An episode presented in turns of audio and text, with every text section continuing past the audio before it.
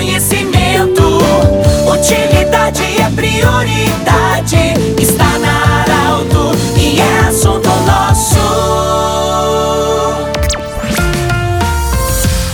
Mais um assunto nosso nesta sexta-feira, sempre para a Unimed Vale do Taquari, Vale do Rio Pardo e também para Centro Regional de Otorrinolaringologia. Siga o Centro Regional no Instagram. Cindy Lojas, Cindy Lojas lembra, compre no comércio local, valorize a economia do seu município. Nós queremos saudar você nesta sexta-feira e dizer que sextas é o dia de falarmos da saúde. A Letícia Lopes, ela que é nutricionista, nos visita hoje. A Letícia conversou conosco uns dias antes da Páscoa para falar sobre chocolate e peixe, a importância dessa alimentação e as consequências dos seus excessos. Mas a gente precisa cuidar do excesso e, digamos assim, dos limites todos os dias.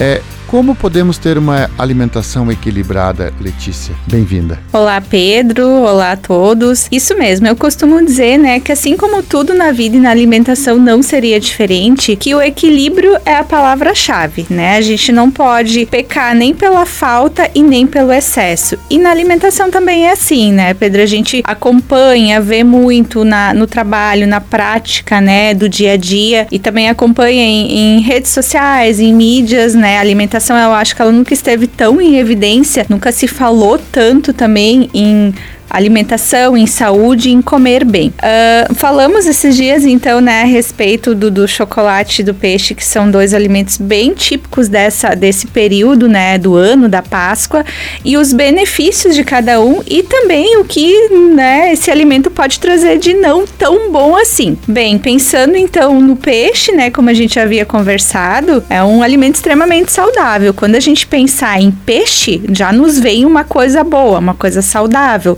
fonte de gordura boa, de ômega 3, né? Porém, se esse peixe é frito, ele acaba já não sendo tão saudável. O chocolate da mesma forma, né? Um, um, um chocolate já nos remete a, ah, mas não pode comer. Tem o doce, né? Não vai ser saudável para uma dieta, para quem tá querendo perder peso. Porém, a gente esquece às vezes que o chocolate, ele tem cacau. Um chocolate de uma qualidade melhor, 70% cacau, meio amargo, amargo, ele nos uh, auxilia até nele, ajuda na produção, por exemplo, da serotonina, que é o hormônio do bem-estar. Doutora, nós falamos, e por isso que você está aqui hoje, para a gente falar das outras proteínas, por exemplo, a proteína, a carne. E tem gente que, eventualmente, para perder peso, literalmente por conta, para de comer carne, essas coisas. Totalmente enganado ou errado, porque nós precisamos da proteína. Qual é a importância e como nós devemos consumir as proteínas, a carne, por exemplo? Isso. Uh, os alimentos, eles são divididos em grupos alimentares, né? Então, a a carne, ela faz parte de um grupo que a gente chama de proteína, mais específico a proteína de alto valor biológico. Uh, ela é importante em todas as fases, em todos os ciclos de vida. Uh, quando uma criança ela é amamentada, né, uh, com o leite de sua mãe, o leite é praticamente só proteína. E a alimentação, né, a orientação é que tenha a amamentação exclusiva até os seis meses. Depois disso, né, ali na infância, a criança ela precisa da proteína para crescer, para se desenvolver a proteína também é, é considerada um alimento construtor, né? Então ela é como se fosse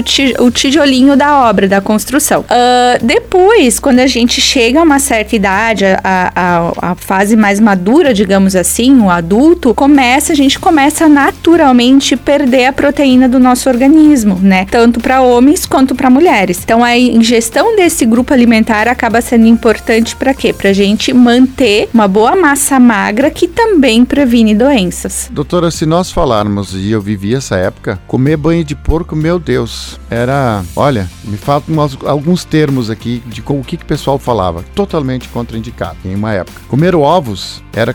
Meu Deus, o pessoal.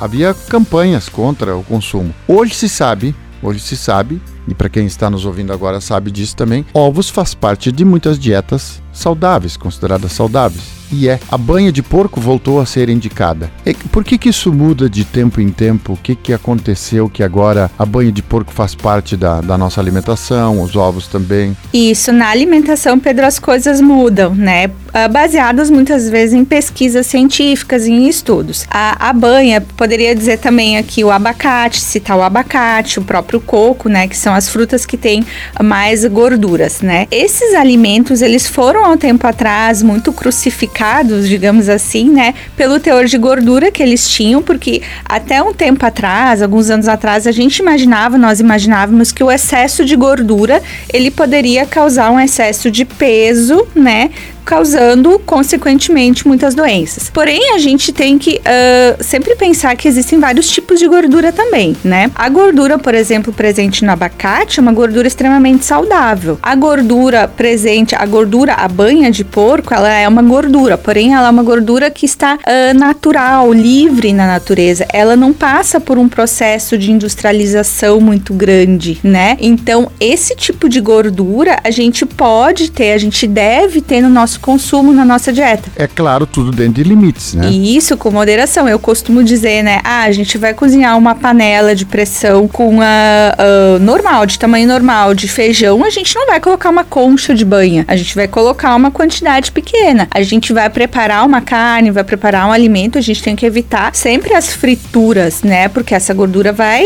queimar, vai oxidar, vai fazer mal, né? Então a gente tem que ter o equilíbrio mesmo sendo um alimento que é considerado mais saudável saudável. A, a questão de cada um saber, porque alimentação para um pedreiro, a pessoa que trabalha no peso, pessoal, pessoal que trabalha na lavoura, é diferente de alguém que trabalha no escritório. A importância de cada um saber os seus limites, o que consome e o que, que pode ingerir para não ter danos. Isso, as pessoas, todo, cada ser humano é único, né? E as pessoas elas têm necessidades nutricionais diferentes.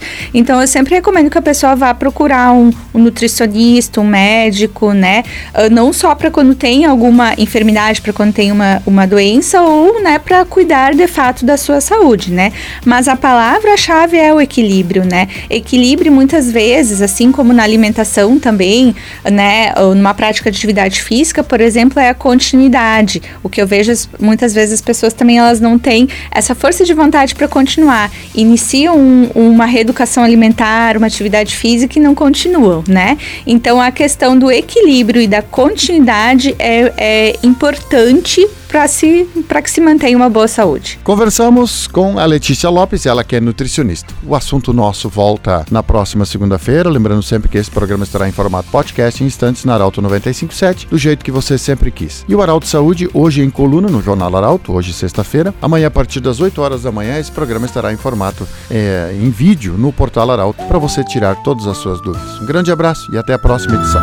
De interesse da comunidade. Informação gerando conhecimento.